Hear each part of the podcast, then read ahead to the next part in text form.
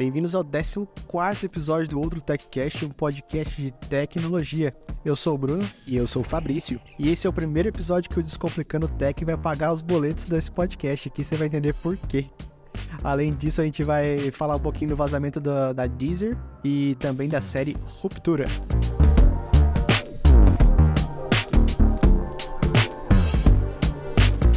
E cada vez mais dispositivos é, compatíveis com o Matter surgem para facilitar a nossa vida de automação residencial, a gente colocar os dispositivos em todas as plataformas, da Alexa, da, da Apple, do Google. E essa semana saíram alguns interessantes aí. Acho que o, o mais legalzinho que eu vi foi o que o, você mostrou, Fabrício, que é uma tábua que você controla Explica aí melhor. Uhum. É, é, um, é um dos produtos dispositivos que a gente. Os produtos inteligentes, né? Dispositivos inteligentes que a gente não espera ver, né? Mas ele é basicamente uma tábua, um pedaço de madeira que tem ali uma. Acho que por trás da madeira, né? Do. Sei lá o que, que tem ali dentro. Ele tem alguns LEDs que acendem e você consegue usar com toque também. Então ele é uma ótima peça de decoração. Você consegue colocar na parede, consegue colocar algumas coisinhas em cima. E ainda assim você tem o feedback na, na própria tábua, na própria madeira de, do que está acontecendo. E esse produto já existia em 2017, saiu a primeira versão. Só que agora ele vai ser. ele vai ter o Matter também disponível nele. Então, na teoria, você ia conseguir controlar outros dispositivos. Então, putz, tem uma lâmpada inteligente, você controla por ali, ou algum sensor, talvez você consiga ver ali temperatura, alguma coisa assim. E o que mais me chamou a atenção mesmo foi o design, cara. Foi tipo, parece que foi feito para uma casa mesmo. É uma decoração de madeira ali, fica bem bonitinho. Tipo aquelas. Acho que a Nanolith tem um negócio de madeira também, né? Ou parecido. É, eu ia dar esse exemplo. A aparência para mim parece igualzinho o Nanolith Shapes uhum. de madeira. Que quando ele tá desligado, ele é uma madeira clara, assim, né? Quando tá ligado, tem iluminação por dentro. Nesse caso do do do Edu aí, que tem o, esse, essa madeira aí, é igualzinho. Se você pôr na vertical, é igualzinho. É, então. tá aí, esse é mais um painel que tem como desenhar, né? Eu vi que dá pra fazer uhum. uns desenhos ali atrás dele. É, dá pra colocar animação, bem da hora, cara. Imagino que sirva de dashboard também, né? Que é por, tipo, a temperatura do dia, alguma coisa do tipo, temperatura do ambiente. É, então. E o que eu não achei foi preço. Eu acho que eles vão apresentar na CES também, que tá rolando nessa semana. Então deve ter alguma apresentação lá da galera mostrando isso funcionando. Então o que é bom, porque aí acho que a gente finalmente vai ter algum vídeo no YouTube sobre isso. Eu também, cara. Eu, eu fui ver hoje para se inscrever para. Pelo que eu entendi, você só precisa comprovar que você tá relacionado à tecnologia, à sua empresa. Então acho que se você se inscrevesse com o seu e-mail da sua empresa, você conseguiria participar, sabe? Interessante. Não vi preços. E se quiser ir ano que vem, eu topo aí, ó. Vamos marcar uma tripa Las Vegas. Da hora, da hora, cara. Ver esse, essa conferência. Parece bem legal. E no próximo podcast a gente pode falar dos lançamentos. Uhum. Acho que vai ter bastante coisa já lançada. É, a própria CSA lá, Connectivity Standards Alliance, tem falado em vários tweets sobre a CES. E a E-Light, é, a E-Light também falou que vai lançar um monte de coisa na CES. Então, eles têm uns produtos bem legais. E até a Roborock lá vai ter robozinho novo para limpar a casa. então, tem bastante coisa rolando, né? Então de Matter vai lotar. Eu tenho um, um, um mini trauma com a E-Lite que eu, eu comprei ela e, us, e, usei todo o período de vida dela que ela não era compatível com o HomeKit. Fazia um monte de gambiarra e tal. Foi só eu vender ela que anunciaram compatibilidade com o HomeKit. Putz.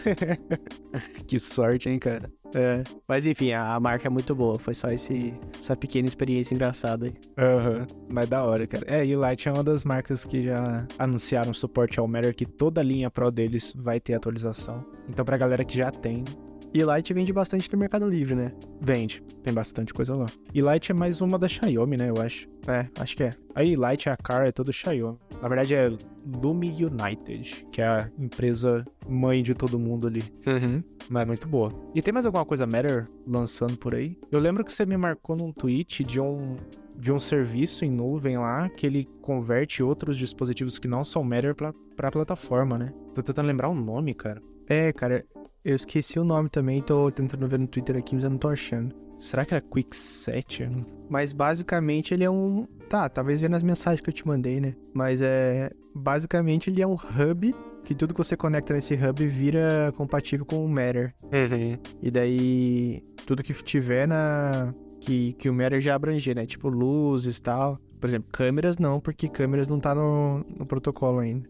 Uhum. E outro que lançou e talvez seja interessante comentar, para quem tem fechaduras da Yale no Brasil, é, eles vão lançar um módulo. Eu, eu, nem sabia que tinha como encaixar módulo na fechadura, mas tem. Vão lançar um módulo para transformar as fechaduras é, compatíveis com o Matter. Então, se você for aí na, na, loja de construção e comprar uma fechadura da Yale, pesquisa antes para ver se sua, esse modelo vai ser compatível com esse módulo. Que acho que daí fica mais future proof, assim, né? Você não vai se arrepender de ter comprado aquele modelo. Boa. É, e como vende no Brasil, as chances de ser compatível com o modelo brasileiro de porta é maior, né? Porque tudo que eu acho de para comprar fora precisa de uma porta mais grossa. Não sei não, hein, cara. Eu já vi ela na Leroy Merlin, na Telia Norte, assim. Se eu não me engano, era Deadbolt, que é o padrão americano. Ah, pode crer. Só importaram, então, na real, né? Mas, mas se você passar por esses lugares aí, dá uma olhada, eu não tenho certeza. É, eu vou dar uma olhada, preciso dar uma pesquisada por aqui. Ainda mais pra ver essas marcas que estão mais fortes no Brasil também. E agora quem paga os boletos do podcast é o famoso Descomplicando Tech, que chegou aos seus mais de mil inscritos. Na verdade, tá em dois mil já, né? Tá quase, cara. Acho que faltam um pouco mais de 50 para chegar nos 2 mil, que é bizarro, né? Porque. É, e foi super rápido. Você chegou em mil e dobrou já pra 2 mil. É, então. Mas é, cara, acho que. E, e, eu fiquei muito impressionado também com a velocidade do YouTube de ter me promovido, entre aspas, para parceiro, né? Meio que explicando a história, né? O o Descomplicando Tech ele nem fez um ano ainda. É, acho que o primeiro vídeo que eu postei foi em fevereiro de 2022. Pra gente conseguir ser parceiro do YouTube, a gente tem, tem que ter no mínimo mil inscritos e 4 mil horas de visualização durante um ano. E o que, que, aconteceu, né? Eu cheguei ali nos mil inscritos, ainda faltava as 4 mil horas, e um dos meus vídeos meio que estourou, entre aspas, né? Não chegou a milhões de visualização, mas hoje em dia já tá nos 40 mil, que para mim é coisa pra caramba, né? Que foi um vídeo da, da atualização do Matter pra Alexa. Então, basicamente, o vídeo trouxe muita visualização e dobrou o número de inscritos, praticamente. Então a gente já tá ali perto dos 2 mil. E agora eu virei parceiro YouTube, finalmente. Ah lá. Então já já dá para ganhar um, um, dinheirinho com o YouTube, que não é muito, mas conforme eu for juntando lá, eu vou conseguir comprar os produtos para fazer review no canal e pagar os boletos do podcast, que por enquanto é nenhum. Qual é a sensação, cara, de finalmente ter conseguido? Oh, é da hora, cara. É da hora porque é, não é fácil não é que não é fácil, mas é, é meio chatinho você virar parceiro do YouTube, porque eles analisam um monte de coisa. Qualidade, se você usa conteúdo de outras pessoas, copyright, essas coisas, sabe? E para mim, tipo, eu apliquei num dia e acho que dois dias depois já foi aceito, coisa que geralmente acontece em 30 dias, sabe? Eles colocam lá que a, tempo estimado são 30 dias. Então deu para ver que tô fazendo o negócio certo, tá ligado? Então eu fiquei muito feliz com isso aí. Ah, legal, cara. E o, o pessoal que tá passando no canal também, deixando comentário, também tá falando coisa boa, sabe? Tem gente, inclusive tem gente que tô percebendo que todas as vezes que tem vídeo novo, coloca alguma coisa no comentário. Isso que, isso que eu tô curtindo bastante, sabe? O negócio tá crescendo de verdade. Vamos ver, né? Vamos ver até onde, até onde chega. E para quem tem interesse aí de virar youtuber, quanto tempo levou então? O seu foi por volta de um ano. É, o meu foi por volta de um ano. Então, se você achar o, o, nicho correto, pode ser até menos, né? Tem gente que consegue em pouquíssimos meses. Eu dei sorte que. Mas tem gente que desiste no meio também. é. E isso é uma coisa que eu ouvi de um podcast que eu tava escutando, não lembro de qual que é. É que geralmente a galera desiste no meio porque não vê que tá dando resultado. E geralmente cê, no YouTube você não tá ali para procurar resultado. No, no início, pelo menos como que eu consigo explicar isso melhor, né? A galera, o público entende quando você tá procurando view em vez de realmente fazer um vídeo que ajuda. E às vezes é isso que frustra muita gente, porque você tá postando, fazendo o melhor que você consegue e não tá conseguindo resultado nenhum. Mas às vezes é o momento que você parou, talvez no vídeo seguinte seria o vídeo que você estourasse, sabe? E começasse a trazer bastante gente. Então o esquema é, mesmo que pareça que tenha só uma pessoa dando visualização para você, continua, que aí uma hora dá certo. Se for algo que você gosta de fazer. É, eu não tenho canal no YouTube, então não, não posso falar com propriedade, mas tem um negócio que é como tudo na vida, né? Tipo assim, você tá pensando em desistir, em vez de pensar em desistir, pensa como que eu posso fazer para dar certo, né? Tipo, uhum. às vezes você tá simplesmente fazendo vídeo, e não é só fazer vídeo, né? Às vezes você precisa melhorar seu thumbnail, às vezes você precisa divulgar em lugares diferentes, ou postar o vídeo em horas diferentes. Talvez é isso que falte, talvez porque, querendo ou não, é, o mundo de hoje é movido com criar vontade nas pessoas de, de assistir, de consumir, né? Uhum. Então você precisa aprender essa, esses macetes também. Muito provavelmente você, com o tempo, aprendeu as coisas que funcionam melhor para fazer seus vídeos é ganhar audiência, né? É, então, e, e nos últimos. Acho que nos últimos três meses eu foquei bastante nisso. Três ou quatro meses. Porque eu comecei a estudar mais o que, que as métricas do YouTube diziam para mim, né? Então eu comecei a perceber que a minha thumbnail não era legal, meus títulos eram meio blá. Então eu comecei a mudar as coisas, comecei a mudar o estilo do vídeo também, estudei algumas coisinhas de edição e as coisas foram melhorando. É aquele negócio, você não pode ficar parado também, como qualquer profissão, né? Você precisa ir melhorando. Sim. E agora que virou partner, agora arregaçar de fazer vídeo. É. e continuar melhorando mais ainda, cara. Melhorar a qualidade, melhorar o, o assunto. Uhum. Mas é, é da hora, cara. É legal você ver que as coisas estão dando certo. É, vai de pouquinho em pouquinho, mas uma hora dá muito bom. E eu não sei, vamos ver que, o que, que 2023 vai dar pro canal, né? Às vezes eu consigo chegar nos 10 mil, não sei, 10 mil inscritos, seria legal. Daqui a pouco dá pra gente até comprar uma soundboard que colocar é, somzinho de palma da plateia. Dá, exatamente. Ia ser muito da hora, cara. Só não sei se isso é bom ou se isso é ruim. E um aplicativo que recebeu uma atualização foi o Lensa. O Lensa é aquele carinha que gera foto com inteligência artificial. Então, se você recentemente viu a galera trocando foto de perfil, inclusive eu, usando inteligência artificial, provavelmente ele foi gerado pelo Lensa. Só que agora ele também consegue fazer foto dos pets. Então, acho que tem suporte a cachorro e gato por enquanto, mas você consegue fazer upload de 20 fotos, 10 fotos, ele gera lá. Só que eu não curti o resultado não, cara. Ficou ruim? Eu fiz o teste, ficou horrível, cara. Cara, eu, eu apostaria que isso aí ia gerar muito dinheiro pra essa empresa.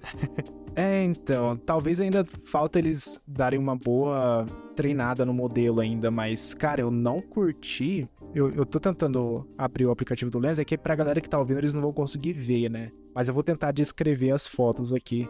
Grande parte das fotos ele achata muito a, o rosto do cachorro. Uhum. Então eu acho que, tipo, eles devem ter treinado bastante modelo em pugs ou cachorros que têm um focinho mais achatado, né? Então, pro, pro labra, pros labradores aqui de casa, ficou muito estranho. Muito estranho. E tem umas fotos que ele simplesmente não, sei lá, não, não é um cachorro, sabe? Entendi. E é o mesmo preço? É o mesmo preço. Alguns outros exemplos ficaram bem legais. Esse aqui eu vou mostrar para você, mas pra galera que tá no, no ouvindo, é basicamente um labrador, é a foto de um labrador. Então fica muito perfeito. Uhum. Só que tem outros exemplos que fica zoado pra caramba esse aqui. Esse é o seu cachorro? É, de acordo com o Lenza é. Mas de acordo com a imagem aqui, tipo, ele tá com o focinho Pô, é todo que- torto, tem mais dente. É que animal não tem muita graça, né? É que é tudo igual, né?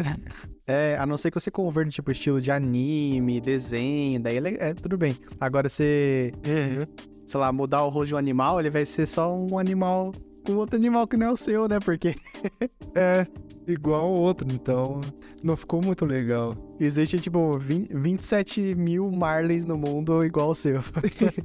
Exatamente, cara. E acho que foi por isso que eu não curti muito também, porque não tem. Sei lá, não é muito pessoal, sabe? Pareceu só um cachorro diferente. É. Isso aí é tipo é, terceiro filme de trilogia, só pra fazer dinheiro. É, exatamente. Mas eu não curti muito, não. Então, pra galera que quiser testar, fique à vontade. É, acho que 30 reais pra você gerar um pack de 100 imagens, mas pra esse de pet não vale a pena, não. Ou de rosto de humano assim mesmo, esse aí eu curti. É bem legalzinho. Que ideia boa, hein? Queria ter tido essa ideia antes. Os caras ganharam uma grana, né? Acho que deu 5 milhões de dólares nos primeiros dias. A real é que não é, não é só ter ideia, né? Pra usar, eles fizeram alguma coisa, certo? Uhum. Fizeram alguma coisa em cima da AI. É, É, precisa ter mais conhecimento técnico. eles popularizaram. Acho que é- esse é o esquema, né? Eles popularizaram a IA pra todo mundo usar, colocaram um, um precinho ali todo mundo começou a usar. E estourou, né? Acho que é uma das coisas mais importantes também. Estourou, a galera começou a usar. E por falar em IA, o... depois que você me apresentou o chat GPT, que eu comecei a testar, eu tenho usado isso pra tudo na vida, cara.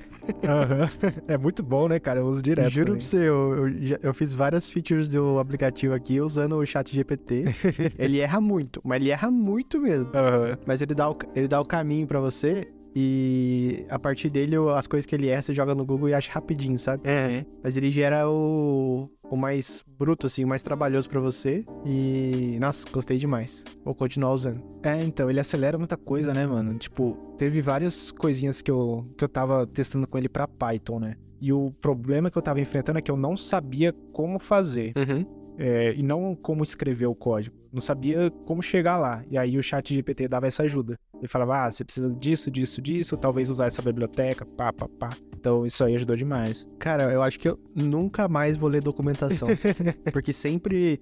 Tipo, que o difícil é assim, é, você sabe programar, certo? Uhum. Mas daí você, pra você fazer alguma coisa específica, vamos por, sei lá, eu quero salvar dados no iCloud. Você precisa mais ou menos manjar como que é a estrutura do iCloud, como que o formato do dado tá, não sei o quê. Uhum. E para isso você precisa ler, ler documentação, ou, ou googlar e ver gente fazendo, né? Sim. Você simplesmente pergunta para ele, ele responde para você, você começa a usar, corrige um errinho aqui, um errinho lá e já não precisa de mais nada. Ele dá o, ele dá o exemplo prontinho no código. É muito bom, cara. É muito bom. A humanidade vai acabar mesmo. Tanta preguiça que a gente tem.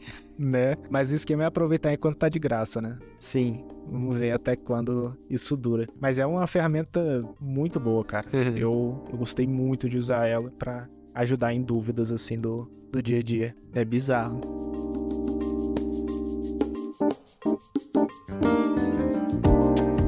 Então, no podcast passado, a gente trouxe um quadro, na verdade, nos últimos podcasts, né? Onde a galera podia enviar algumas dúvidas e a gente tentava ajudar, né? E tinha um problema do que o Renaro comentou sobre jogar no Wi-Fi, né? Que tinha um problema de ping e tudo mais. E a gente recomendou a compra, talvez, de um roteador melhor ou tentar realmente passar o cabo de rede. Mas, quando eu tava pesquisando na internet, tem duas outras possibilidades. Uma é de você usar o cabo coaxial, que acho que a gente até conversou isso há muito tempo, né, mano? Uhum. De poder usar o cabo coaxial para passar a internet, ou usar o Powerline também. Eu não sabia, eu não manjava como o Powerline funcionava, mas pelo que eu entendi, só de você conectar na tomada, ele consegue transferir os dados pela própria rede elétrica, o que é bizarro. Isso é bom e ruim, porque se você mora numa casa onde só tem você, beleza. Agora você mora num apartamento onde outras pessoas também podem usar o Powerline, aí as coisas começam a complicar. Então, para esse problema que o Renaro comentou, talvez o Powerline ajude. Ele ainda tem um ping comparável ao do Wi-Fi, mas ele não tem muita, ele não flutua muito. Então, o Wi-Fi, tipo, a treta do Wi-Fi é que ele, sei lá, tem um ping de 50 milissegundos, aí cai para 8. Aí fica 7, 8, 7, 8. Aí aumenta para 50 de novo. Isso quando joga é um grande problema, porque você tem os travamentos. O Powerline pelo menos vai ter, sei lá, 15. Aí vai ficar 15, 14, 15, 14 e vai manter, né? Então talvez essa seja uma outra opção aí interessante. E o bom do Powerline é que você só conecta na tomada, conecta no cabo de rede e depois na tomada onde está o computador, conecta nela também e, e, já era. Você tem que, ter, tem que prestar bastante atenção na, na parte de interferência, né? Porque pode acontecer e acho que até fácil. Mas você já teve experiência com isso, né, cara? Quer comentar? É, eu já testei no passado, por isso que eu nem comentei aqui, porque não foi muito boa a experiência. uhum. Porque eu comprei para usar, então basicamente você pluga na tomada um distribuidor do sinal, né? Daí você liga o seu cabo de rede do roteador nesse distribuidor, e daí no, no ponto que você quer receber essa internet, você liga o receptor e, e, nele sai um ponto de rede, alguns modelos ele já sai Wi-Fi e tal. Só que comigo tava muito ruim a velocidade da internet mesmo, sabe? Não o ping nem nada. Pode crer. Conforme eu fui pesquisando, é um negócio que depende muito da instalação elétrica da casa. Então, pode ser que fique perfeito, pode ser que fique horroroso. Como o Renato também mora aqui na Holanda, ele tem o benefício de poder comprar as coisas e devolver. Então, faça uso desse benefício aí. Compre, teste e devolva se, se não funcionar. Boa. É, então, isso que eu vi bastante de interferência, né? E qualquer coisinha já pode dar um, uma flutuação no sinal, porque, querendo ou não, a rede elétrica tá junto com outros cabos que também pode dar interferência. Quando você tá transferindo o dado, pode ser bem zoadinho e tem a opção do coaxial. Então, se, se, se o Renato tiver o cabo coaxial no quarto, né, e perto do roteador, dá pra, dá pra usar o que eles chamam de MOCA, M-O-C-A. Acho que é Multimedia Over Coaxial, alguma coisa. Mas ele chega até a 1 gigabit por segundo, se eu não me engano. Acho que não vai além disso. Então, se sua conexão for abaixo de 1 gigabit, dá para usar de boa. O problema é, na hora que você começa, ele funciona como se fosse um hub. Então, se você colocar esse outro Mocha em outro quarto, você vai dividir a, não acho que não é nem velocidade do sinal, mas a, a capacidade dele conseguir distribuir a internet, né? É, se era gigabit, vira megabit. 500 mega. É. Então, mas se for para usar em um lugar só, talvez isso seja bom. E aí também tem aquele esquema, né? Se você mora num apartamento, se sua rede coaxial for compartilhada, se outra pessoa tiver o Mocha, vai dar problema também. Quer uma solução fácil? Usa o. Como é que chama? O lugar onde passa o cabo? Os conduítes? É, usa os conduítes do cabo coaxial, tira o cabo coaxial e coloca o cabo de rede, pronto. É, é isso que eu fiz aqui em casa. Aqui em casa eu tirei todos os coaxial e passei cabo de rede. E faz igual o que você fez lá, que usa o cabo coaxial para puxar o cabo de rede, ó. Daí você nem precisa nem de... Ah, é. Não precisa nem de fio guia. Exato, você joga a fita isolante ali, prende os dois e começa a puxar. Uma hora você vai ter cabo na casa inteira. Muito bom, muito bom.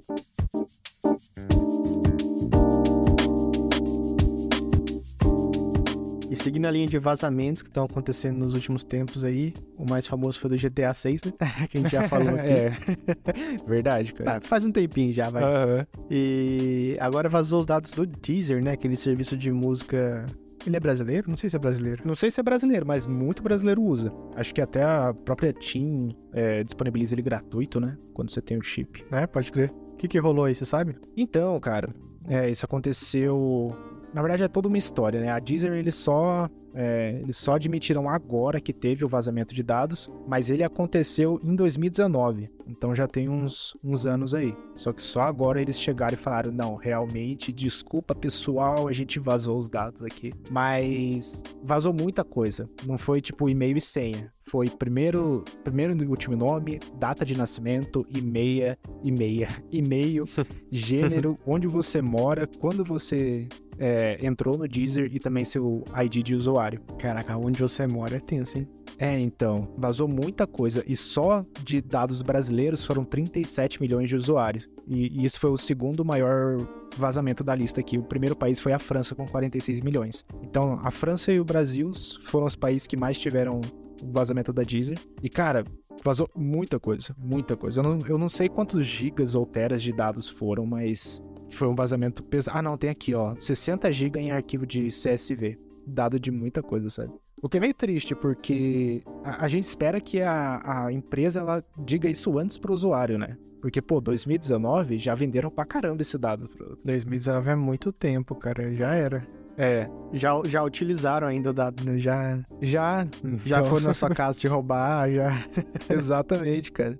E, e isso é perigoso pra caramba, porque, se- beleza, se fosse usuário e senha, a pessoa ia poder entrar na sua conta, o que é zoado, mas vazou muitas outras coisas, né? Então, se esse, se esse banco de dados que foi vazado estiver disponível na internet, só de você procurar o e-mail da pessoa, você já vai achar as outras informações, sabe? Ah, e vai tá, cara. Se não tá ainda é porque a gente não tem como saber que foi dessa fonte. É, Mas o dado sempre fica disponível. Sempre fica. é, então. Cara, eu se tivesse tempo, paciência, eu processava pra ganhar uma graninha em cima disso, sabe?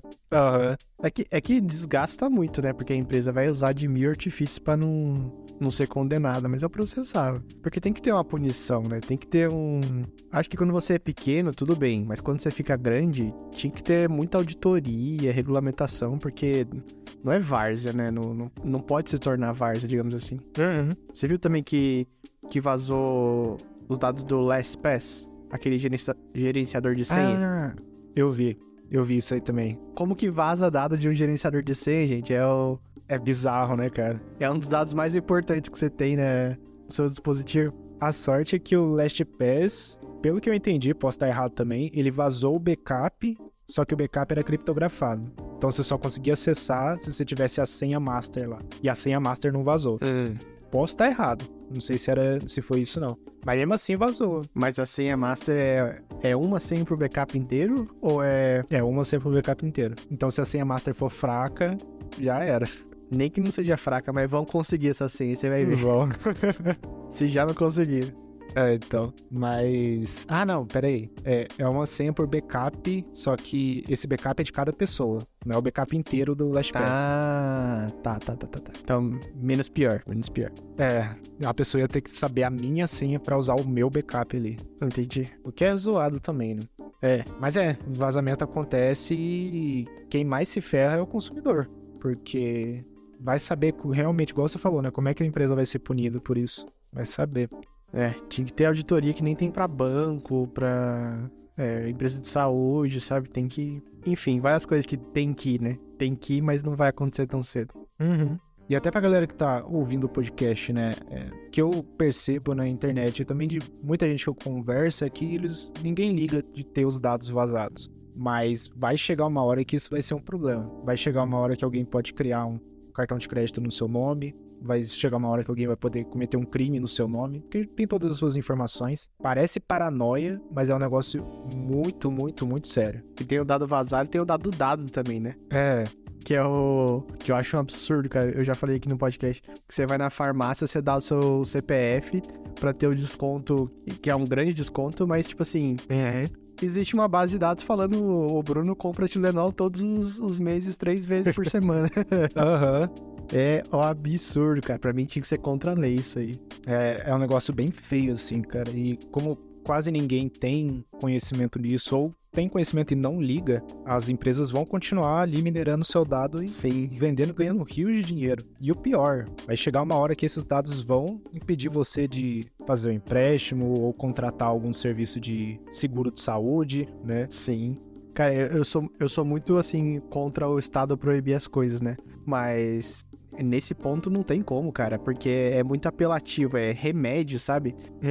Se o remédio for 50% mais barato, as pessoas vão tender a. Como é que fala? A liberar o dado mesmo pra ter esse desconto. Então, eu acho que cai naquele tipo de coisa, né?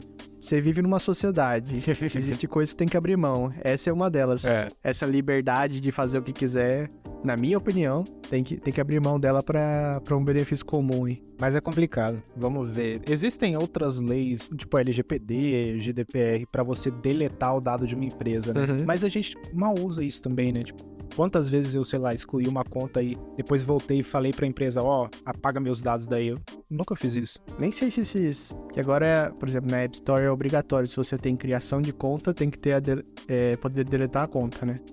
É parte do review do aplicativo. Mas não sei quanto que eu confio que eles vão apagar mesmo. No mínimo vai ficar umas tags de marketing ali, sabe? É. Umas tags que criaram suas que, sei lá, o Bruno acessa muito site de tecnologia. É, né, não deve ter uma auditoria, né? Pra isso também. Não. É complicado, cara. Difícil, difícil. Me deixa pé da vida, porque. Se- sem hate hoje, vai sem hate. É. acabamos de começar o ano. Aliás, feliz ano novo pra quem tá ouvindo. Verdade, né? Feliz ano novo. Ótimo 2023. Mas acho que o, pod- o podcast anterior já saiu no, no dia 1 ou 31, algo assim. É, eu acho que foi também. Mas tá valendo. Tá valendo. Feliz ano novo.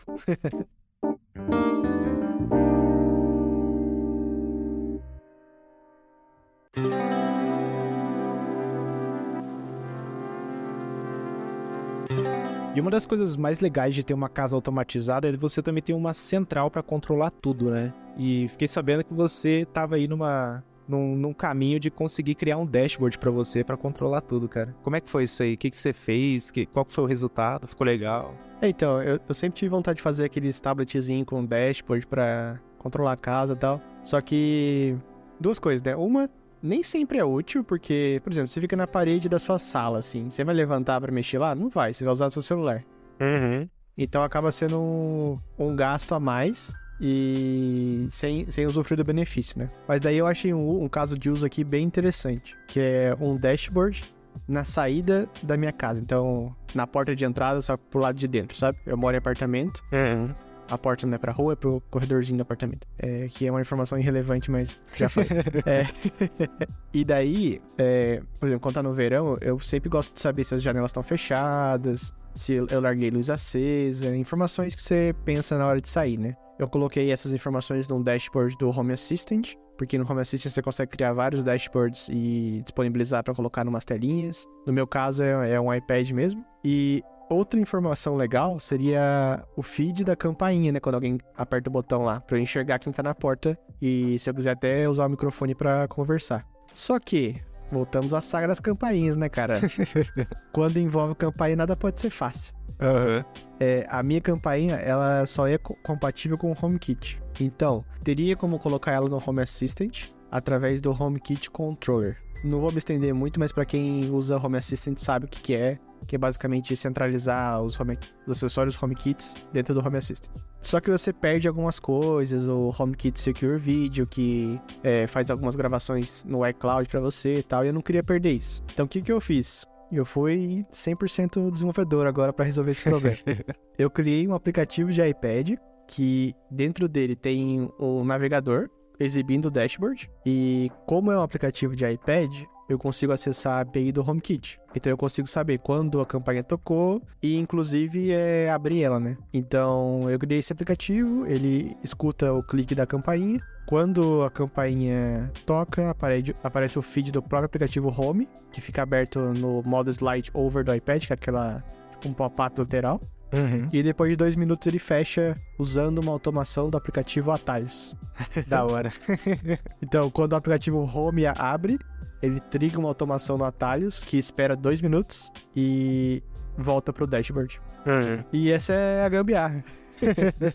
Mas da hora, cara, e funciona bem. Tem, tem sido consistente? Então, tá rodando há dois dias ainda, é pouco tempo para dizer, mas parece bem estávelzinho assim. Eu vi que por algum motivo, quando eu abro o dashboard pela primeira vez, ele abre a câmera também, mas daí simplesmente fecha e pronto. Até porque o dashboard fica aberto o dia inteiro, não é, não é algo que eu fico abrindo e fechando, abrindo e fechando, né? Então, É, a partir do momento que tá aberto ali, vai ficar por, sei lá, uma semana no mínimo, até eu colocar a mão nele de novo. pode crer. Gostei bastante, cara, gostei bastante. Chique mesmo, cara. E, e talvez você vai poder atualizar esse seu, esse, esse seu dashboard, porque eu dei uma estudada no Scripted, que você comentou há um tempo atrás. Aham. Ele, ele basicamente é parecido com o FFmpeg, né? Você consegue expor as câmeras que estão conectadas na rede pro HomeKit. Só que Scripted também tem o HomeKit Secure Video, cara. Ah lá. Então talvez já dê pra você integrar as coisas tudo certinho aí. Eu tô testando, né? fiz a instalação no Raspberry, tô com uma câmera meio zoadinha aqui pra testar, mas parece que funciona. Então, mais pra frente eu devo ter atualizações aí. E ele é bom, cara. Ele é rapidão. O feed abre super rápido, funciona muito melhor do que, o, que as outras soluções que tinham pro Homebridge, por exemplo. Uhum. Eu curti, legalzinho. Ó, fica uma dica aí. Eu achei um plugin pro Home Assistant para instalar o Scripted dentro do Home Assistant. Ah, da hora. Você pode usar tudo numa coisa só, se precisar. É, é chique mesmo. Mas aí eu vou, vou ver, vou ver como é que funciona bem, depois eu mando pra você se vale a pena, né? Se não acaba matando o Raspberry. Beleza, beleza. E uma compra que eu fiz recentemente que vai ajudar bastante na, na segurança das minhas contas online, né? Então, no meu e-mail, do canal do YouTube, do Twitter, que foi a chave de segurança YubiKey. Que ele basicamente substitui o segundo fator de autenticação, né? Por um fator físico. Então você precisa da chave para poder acessar as suas contas. E isso é muito importante, cara, porque ultimamente o YouTube tem sofrido um monte de ataque. Não vou dizer hacker, né? A pessoa invade a conta, mas o que acontece é eles invadem a conta, por algum motivo eles conseguem acesso aos segundo fator de autenticação. Ninguém ainda descobriu o porquê. E eles basicamente colocam um monte de live stream de Bitcoin, de criptomoeda pra galera comprar e gastar dinheiro, né? É basicamente golpe. E isso tem acontecido muito desde o, dos últimos anos. Até o Loop Infinito, não, lembro, não sei se você lembra, cara. Mas o canal dele sofreu isso também. Eu, eu ia dar esse exemplo mesmo. Nossa, é tristão, mano. Foi, no, foi no, um dia antes do evento da Apple, É. que é o dia que eles mais ganham dinheiro, né, com transmissão. E isso tem acontecido bastante. Aconteceu com eles, aconteceu com a galera do Adrena, que é um canal muito grande de, de PCs no Brasil, acho que é um dos maiores. E, tipo, quando isso acontece, a pessoa precisa falar com o YouTube, eles restauram um backup da sua conta pra você ter o acesso de volta. É muito chato, é um negócio muito trabalhoso. E parece que quando você tem essa chave física, a galera não consegue usar esse exploit, né, de conseguir entrar na conta. Então esse foi um dos motivos de eu querer comprar também. E de quebra eu vou conseguir usar no Twitter, vou conseguir usar no, na Apple, que acho que vem com 16.3, né, cara? O uso de chave de segurança física. Sim, sim. Inclusive, o seu iPhone pode ser uma chave, se eu não me engano. Ah, é? Isso eu não sabia, não. É porque o, o Passkey, né, que vai substituir o uso de, de senhas, ele é basicamente isso. O seu celular é uma chave. Então, ele é uma YubiKey. É. Ah, verdade. Verdade. É, e ele tem todo o esquema de criptografia do Secure Enclave, sei lá o quê. Outro lugar que devia aceitar também, talvez aceite, eu não sei, é Instagram. Porque o que tem de gente hackeada no Instagram, cara, é. Tem uns que é até triste. Tem uma amiga minha que é veterinária Uhum. e tinha um perfil legalzinho lá tal. Cara, hackearam e sem chance de devolver, assim. Tava pedindo dinheiro pra ela e ela acabou seguindo, fazendo outro perfil. Que merda, né, cara? É triste demais, cara. Muito sacanagem. E é pior ainda, pelo, pelo, que eu entendi, então, o próprio Instagram não tem o que fazer, né? A, a empresa. Eles não conseguem recuperar a conta, né? Diz que tem um, um canal agora pra contas hackeadas no Instagram, mas como eu não fui hackeado, eu não sei se funciona, né? Só sabe quem, quem sente na pele lá. Uh, Mas eu acho que se, se quiser tem como sim, porque claramente o conteúdo que tá sendo postado não é o conteúdo da pessoa, e todo mundo já reportou que, que o perfil tá hackeado. uhum. Eu, dessa minha amiga, eu tava reportando todos os dias os stories lá de. Putz, e era um golpe que muita gente cai, assim, porque é bem feitinho. Mostrava, tipo, uma conversa, como se a pessoa, se essa pessoa tivesse investido no, numa empresa, numa agência, e em uma semana ela recebeu um retorno de, sei lá, 20% do dinheiro a mais e tal. Uhum. Ah, essa não era a primeira vez que eu vi o golpe, então eu sabia que era, que era golpe. Mas a primeira vez que eu vi, eu falei, caramba, mano, essa pessoa tá espalhando. não, eu, eu nem achei que era verdade, mas eu falei, essa pessoa tá espalhando golpe Uhum. porque parecia que o perfil não foi hackeado. A pessoa simplesmente tava fazendo um esquema de pirâmide, alguma coisa assim, sabe? Uhum.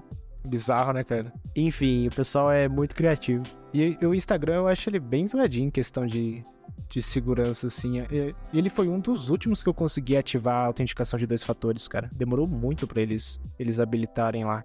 Sim. Acho bem zoado. E pior que essa minha amiga, ela tinha autenticação de dois fatores.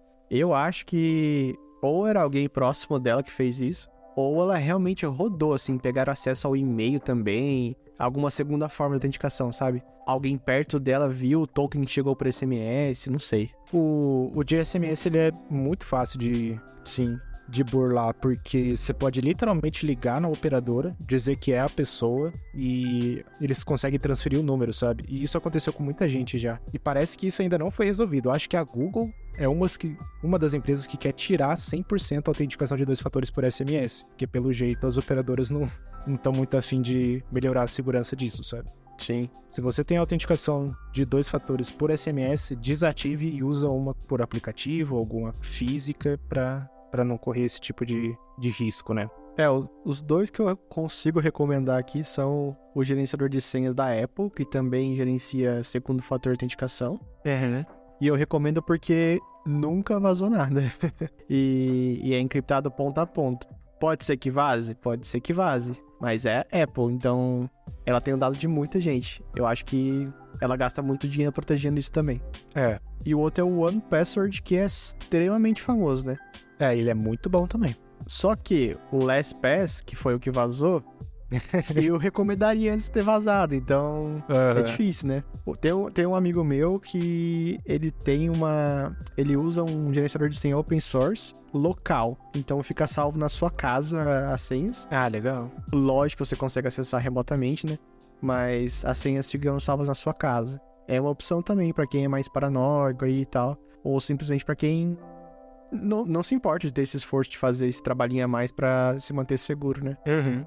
Mas eu acho que se você for com a, com a opção nativa do iOS aí, e imagino que o Android também tem uma nativa, né? De, que é a mesma do Chrome, eu acho. Aham, deve ter. É, para 95% das pessoas já é o suficiente. Se você tiver algo de muito valor, por exemplo, o canal do Fabrício, vale a pena é, colocar essa chave a mais, uma chave física, porque se roubar aquilo de você, perde muito, muitos anos de trabalho, né? Então, É. vale a pena colocar uma camada de proteção a mais. Agora, se você é uma pessoa normal que tem um Instagram com 200 seguidores, perder, perdeu, cara. Não compensa a dor de cabeça, é. É, criar outra, já era. Mas é, cara, é, é bem nesse esquema mesmo. Essa chave de segurança é legal pra, pra ter se você, sei lá, utiliza num negócio. Inclusive, você consegue usar até na AWS, né? Na Amazon AWS. Então, se Uhum. você tem uma empresa que tem um sistema que roda na AWS, você consegue usar essa chave. É, é muito bom pra dar uma camada boa de segurança ali, né? Se não tiverem essa chave, você- eles não vão conseguir acessar. Sim.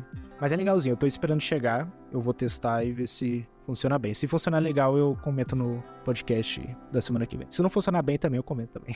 Boa, boa.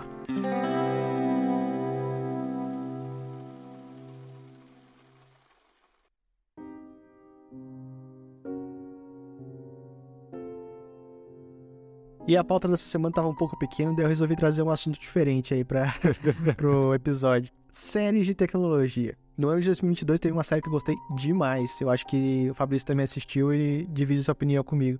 Uhum. Que é a Severance. Que no português acho que é Ruptura, como traduziram, né? É esse mesmo, é esse mesmo. E cara, que série boa, hein? Que série legal, cara. Mano, eu não tava dando nada pra série quando eu vi o trailer, mas quando eu comecei a assistir, foi até o fim. Muito boa. Você quer dar um resumão aí de, do que, é que acontece, de, do que, que é a série? Pode ser, pode ser. Então, é uma série do Apple TV Plus. Pra quem não tenha, não assinou ainda, pega um mês grátis e maratona essa série aí, porque não vai se arrepender. Uhum. Inclusive, tem umas outras duas ou três também que você pode maratonar nesse um mês aí pra aproveitar o, o dinheiro. É. Então, a série é, segue a história de você separar as suas memórias do, de quando você tá no trabalho e de quando você tá fora do trabalho. Então, existe, existe um procedimento nesse futuro distópico aí que coloca um chip na sua cabeça. Quando você chega no escritório, você basicamente não lembra da sua vida pessoal. E quando você sai do escritório, você não lembra da sua vida no escritório. Uhum. E eu, eu sou É muito ruim bizarro. de vender série, então você me ajuda. Mas é, é muito bom, cara. Eu, vi- eu vi o semanal, então eu tava toda sexta-feira, chegava Uhum. o fim do episódio, eu tava, tipo, me mordendo, querendo ver o, o que ia acontecer, assim. Aham. Não sei como é que foi pra você. É, eu, eu lembro que eu assisti os primeiros episódios que foram nos últimos que eu comecei a ver semanal também. Aí eu, eu fiquei na expectativa. Mas é, é muito da hora a série, porque eu acho que muita gente já pensou nisso também. Eu tenho uma conversa entre, entre amigos assim, de tipo, como seria se você s- conseguisse dividir suas memórias, né? Você entra no trabalho você não lembra de nada das, da sua vida pessoal, nenhum problema, nenhuma preocupação. Você entra, trabalha, faz tudo que você tem que fazer ali. Na hora que você sai, você também não lembra de nenhuma preocupação do trabalho, não lembra de nada do que rolou. Então, dividir as memórias pra ter, entre aspas, uma vida melhor, né? Sim. E é aí que a série começa a ficar interessante, porque algumas coisas acontecem que talvez isso não não seja uma coisa tão boa de acontecer. Mas eu achei muito bom, cara. Acho que no comecinho dá pra perceber que o personagem principal, eu nem lembro o nome dele, cara. Mas ele... Cara, é um ator que eu não curtia. Ele só fazia besterol, umas coisas Aham. fracas, assim. Mas depois dessa série, ganhou meu respeito. É, eu não lembro o nome do personagem dele. Mas eu lembro que ele passou por uma situação bem complicada, né? Ele, no início, ele perdeu a mulher dele. Se eu, se eu me lembro bem, ela morreu num acidente de carro. E aí ele ficou, tipo, muito na bad, né? Que é, dá pra entender. E aí ele decidiu fazer esse procedimento pra conseguir trabalhar nessa empresa que se chama, acho que Lumen, né? Lumen alguma coisa. E. Que inclusive eles estão no LinkedIn. Então eles. Sério? Sério. Nossa, cara. Eu vou procurar Ele- depois. Eles criaram mesmo o. Como é que fala? O ambiente assim da empresa até no LinkedIn. Caramba, esse eu não E sabia, o- não. O nome do ator principal é Adam Scott. Ah, boa. E Boa. na série ele é o Mark S. Ah, é o Mark, é verdade, verdade. Ah, eu achei aqui o a Lumen. Mano, que da hora. Mas é, ó, ele- dá pra gente ler aqui rapidão a descrição que o Google dá, ó. ah, Mark lidera uma equipe de funcionários cujas memórias foram cirurgicamente divididas entre vida profissional e vida pessoal. Um misterioso colega aparece fora do trabalho e começa uma jornada para descobrir a verdadeira, verdadeira identidade, o que eles fazem dentro desse trabalho, né?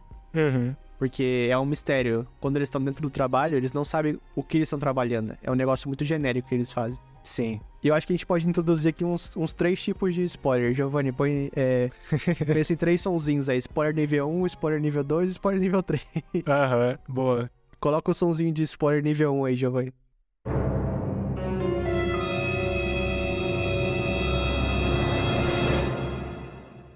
Esse é um, um spoilerzinho mais leve, assim, porque é só uma sacada que a gente lendo, assim, a- o resumo da série, a gente não pensa, mas daí você assiste um pouquinho do, da série e você já pensa. Quando você divide as suas memórias entre trabalho e vida pessoal, você praticamente criou um outro ser humano. Porque é uma vida que não conhece a sua vida fora do trabalho. Então ele tem uma vida própria, entendeu? Inclusive, muda a personalidade da pessoa, né? Sim, porque se você não tem a influência de quem você é de fora, Aham. você, você é outra pessoa. Exatamente, cara. E isso aí foi uma das coisas mais bizarras da série, né? Porque tem um momento na série que você vê os outros funcionários da Lumen fora da empresa. E você vê a diferença de personalidade. É total, assim, cara. Sim. É muito da hora, cara. Muito legal. E outro negócio também que quando você saca, tipo, é bem chocante, é que os, os INIs, né? Que é como eles chamam as pessoas dentro da empresa, Uhum. quando eles saem pra, pela porta pra ir embora, eles não sentem diferença de, é, a diferença de tempo. Então é como se estivessem saindo e voltando pela mesma porta no mesmo segundo. Uhum. Então eles não têm a sensação de tipo, ah, fui dormir e tal. Lógico que eles estão descansados, porque o Auri, que é a pessoa do mundo real, é. Mundo real não, a pessoa fora da, da empresa, é, Uhum. dormiu. Ou não dormiu, né? Se ela tá de ressaca, o cara de dentro tá de ressaca também. É, então.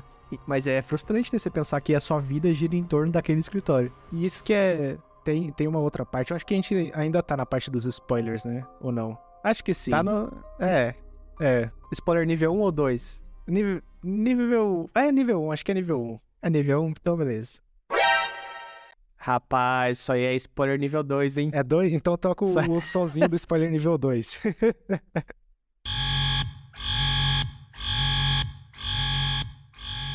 É, que tem um dos personagens, ele. Na hora que aparece ele na vida fora do, do emprego, ele tem um filho, né?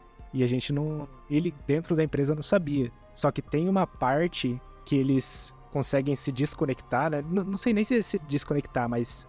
Mas basicamente, esse Ini, ele. Ele aparece no mundo de fora, né? No, no seu Auri ali. E ele vê o filho pela primeira vez. E ele fica em choque, né, cara? Sim. Porque na hora que ele volta pra empresa, ele, tipo, putz, eu quero ver meu filho.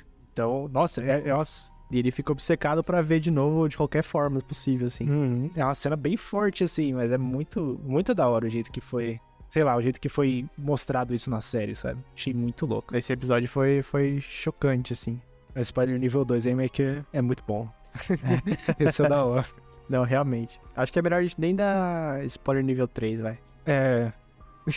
É, de- de- deixa, o- deixa o, o gostinho pra quem assistir, assim, né? aham. E, nossa, mas pra mim foi a série do ano, cara. Muito boa, te prende, assim, muito cliffhanger. Uhum. E vai ter uma segunda temporada, né?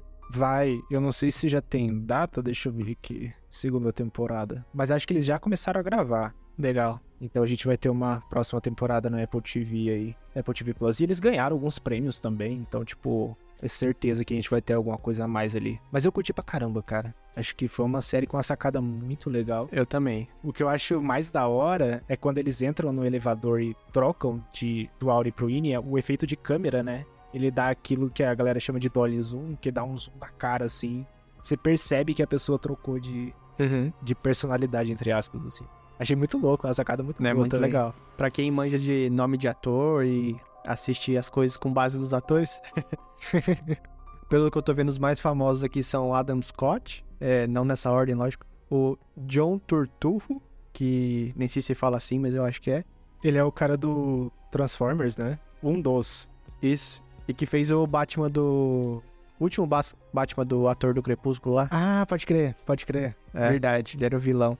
E também o Christopher Walken, que Ah, é fez verdade. o. Eu lembro ele do Click, que ele era o Uhum. Morty. É. Esse cara, ele tem vários filmes também. Sim, ele é famosaço. Ele fez muita coisa. eu tô- Ah, não vou lembrar. Ele dos- fez muita coisa com o Adam Sandler, eu acho, não fez? É, é, é, é daí que eu lembro dele, cara. Eu acho que eles são bem best friends ali. E aliás, o papel dos dois, do John Turturro e do Christopher Walken, é sensacional. É, aham, Acho que a gente não precisa entrar em detalhes, mas eles mandam muito bem no papel deles. sim. E ó, eu acho que vale a pena só um spoiler nível 3. mas daí quem realmente quiser a surpresa, pode pular essa parte aqui. Sei lá, uns dois minutinhos. Acho que dois, dois três minutinhos dá pra falar. É, acho que dá, acho que dá. É.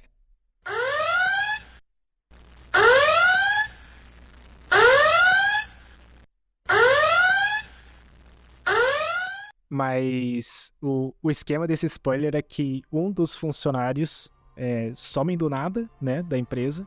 E aí os Inis ficam se perguntando, né, pô, cadê o cara? Era meu amigo, não sei o quê. E o que eles falam é que o cara simplesmente saiu da empresa e foi fazer outra coisa. Só que esse cara que saiu da empresa, ele achou um jeitinho de reverter o processo de, de ruptura, né? Que é o processo que eles chamam. E só que isso na teoria não deveria acontecer. Uma vez que você faz a ruptura, você nunca deveria voltar atrás. Só que esse cara achou um jeitinho de voltar atrás, o que é muito muito perigoso assim, né? Isso deu uma condição de saúde pro cara um pouco ruim. Só que esse cara era muito amigo do personagem principal, que era o, o Mark, né? O, Adam Scott lá. E aí eles meio que começou a ir atrás do Mark pra conversar com ele, dar umas dicas e tipo, ó, tá acontecendo uns negócios feios na empresa. É, essa é uma das partes mais legais da série também, porque é onde começa as coisas a darem, darem errado, né, pra empresa. Então você começa acho que é isso que move a galera para procurar a verdade, assim. É, né? exatamente, cara. E aí o negócio começa a ficar muito bom, muito bom. E ao mesmo tempo, o cara que, esse cara que consegue reverter, ele só falou com o Auri do, do Mark, não com o Winnie. Uhum. Enfim, só vendo para entender como é que funciona esse fluxo de entrada e saída da informação. Exato. E para quem, e pra quem tá se perguntando, ah, por que eles não colocam um bilhete no bolso e levam embora? o elevador detecta qualquer tipo de comunicação. E você é punido por isso. E é uma punição interessante também. Assistam é. pra saber. é meio bizarro. Mas é, isso é uma informação muito importante. A, a pessoa, quando ela entra, ela deixa tudo num locker, né? Deixa tudo guardadinho lá. Mas a pessoa que quer sair, não pode sair com nada. Então detecta tudo mesmo e se detectar, vai dar ruim. Exato. E outra parte engraçada também é que o Mark tem um cunhado que ele é. ele, ele escreve um. Ele é muito bobão. Uhum. E ele escreve uns, uns livros de autoajuda muito. Estereótipo de autoajuda de bobagem, né? Uhum. E de alguma forma esse livro vai parar dentro da empresa. E como os zines não têm acesso a nenhum tipo de literatura, esse, esse livro vira o um livro Deus para eles. então é, é, muito engraçado você ver os zines, tipo, endeusando um cara que no mundo de fora é, é um bobo, entendeu? Nossa, é muito boa essa parte também. E, e, eu, na verdade, nem lembro como que esse livro vai chegar lá. Eu acho que eu preciso assistir de novo. Vou assistir de novo antes de sair a segunda temporada. Sim, sim. E sobre a, a, data de lançamento da segunda temporada, não tem um dia correto, mas a galera tá achando que é no fim de 2023. O que é triste, porque eu queria que tivesse lançado hoje já. Caramba, no fim só? É, porque eles começaram a gravação da segunda temporada dia 31 de outubro de 2022. Então, o que? Dois meses atrás, três meses atrás. Então, acho que vai demorar um tempinho ainda até ter tudo pronto, sabe? Mas eu acho que vai ser o mesmo esquema, né? Que vai lançar semanalmente. Então, acho que dá tempo deles. Pô, eles vão. Eles vão perder as premiações, não vão, não? Possível. É mesmo, né? É as porque... premiações é fim de ano, né? Não sei se conta lançando em novembro como série daquele. É, deve contar. Mas eu não sei, isso aqui também é rumor também, né? Vai saber se os caras, né, manjam de alguma coisa. Mas vamos ver. É uma série muito boa. Eu recomendo para todo mundo para assistir e é cabulosa, é legal. E se você for assinar o Apple TV Plus, é, tem mais duas recomendações aí pra você poder maratonar e usufruir da, da assinatura daquele mês. É The Morning Show. Muito bom. Que é com a. Muito bom, né? É. É com a Jennifer Aniston, se eu não me engano, que fazia a Rachel no Friends. Uhum. O Steve Carell, o Michael Scott do The Office. Uhum. E a. Como é que chama a outra menina? Reese Witherspoon, alguma coisa assim, né? Reese Witherspoon, eu acho. Que é, fazia que... legalmente loira. Isso. Que também era a irmã da Rachel no, no Friend, não sei se você lembra. Ah, é? Eu não lembrava disso, não. Caraca. É. da hora. É, essa é uma. É, essa é uma série muito boa, né? Tipo, acho que foi uma das primeiras que lançou no Apple TV Plus. Essa eu assisti e curti pra caramba também. Eu lembro do Tim Cook falando: pela primeira vez em muitos anos que a Jennifer Aniston volta a séries, porque ela só fazia filme depois de Friends, né? Aham. Uhum. Fez mal propaganda. Mas foi da hora. E qual que é a outra série que você recomenda aí? A outra que eu gosto muito, mas é outra temática mais sinistrinha assim, é Servant. Uhum. Boa demais Já assistiu? Eu assisti a primeira temporada, eu tô ensaiando Nossa. pra assistir a segunda. Corre pra ver o resto aí, mano. Muito bom, muito bom. Da hora, da hora. Essas aí eu não vou passar o resumão, não. Vocês pegam pra pesquisar aí, porque É, eu sou péssimo pra vender série. E eu quero que vocês vejam. uh, dá uma olhadinha no trailer, né? O trailer já, sim, já dá uma boa. Eu tenho duas séries que eu gostaria de, de compartilhar também. Uma é para quem gosta de, de universo, espaço, essas coisas. E, e, é uma série que meio que conta a história de da corrida espacial, né? Dos Estados Unidos chegando lá, da Rússia chegando na Lua. Que é For All Mankind. Muito boa. Tem imagens da Lua, tem imagens de outros planetas. Então é uma super produção assim. E para quem gosta de jogo e comédia, tem o Mythic, Mythic Quest, alguma coisa assim. Que é uma série que foi feita junto com a Ubisoft, que conta o dia a dia dentro de uma empresa de jogos. Só que é tipo bem comédia, assim, é bem bobinha, mas é uma série legal de passar o tempo, assim. Então são bem interessantes. O For All Mankind eu tô pra assistir faz tempo, cara. Eu sempre começo e alguma coisa me interrompe. e também série é foda, né? Tem, tem tanta pra ver, cara. Uhum. Tem uma lista aqui pra, pra assistir. Eu terminei de ver agora aquela Alice in the Borderland. Ou Alice in Borderland. Nunca ouvi falar disso aí. Nunca ouviu? É da Netflix, é, é boa também. Putz, como é que eu posso explicar? de alguma forma, o personagem principal vai pra um mundo que você tem, tipo, um visto pra aquele mundo. Uhum. É, quando o seu visto acaba, você morre. Caraca. E pra, vo- e pra você renovar o seu visto, tem que fazer, tipo, uns jogos mortais, assim, sabe? Ah, da hora. É uma série, se eu não me engano, japonesa. E, cara, é como se estivesse assistindo um, um anime live action. Caraca, mano. É muito boa. Vejam o trailer porque cria mais vontade do que eu contando. da hora, eu vou dar uma olhadinha nessa aí também. Eu preciso achar umas séries pra, pra assistir.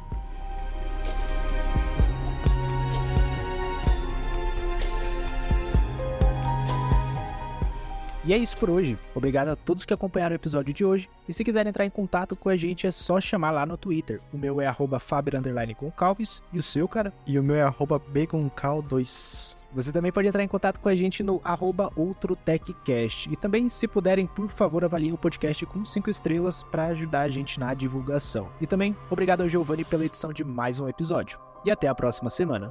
Falou! Falou!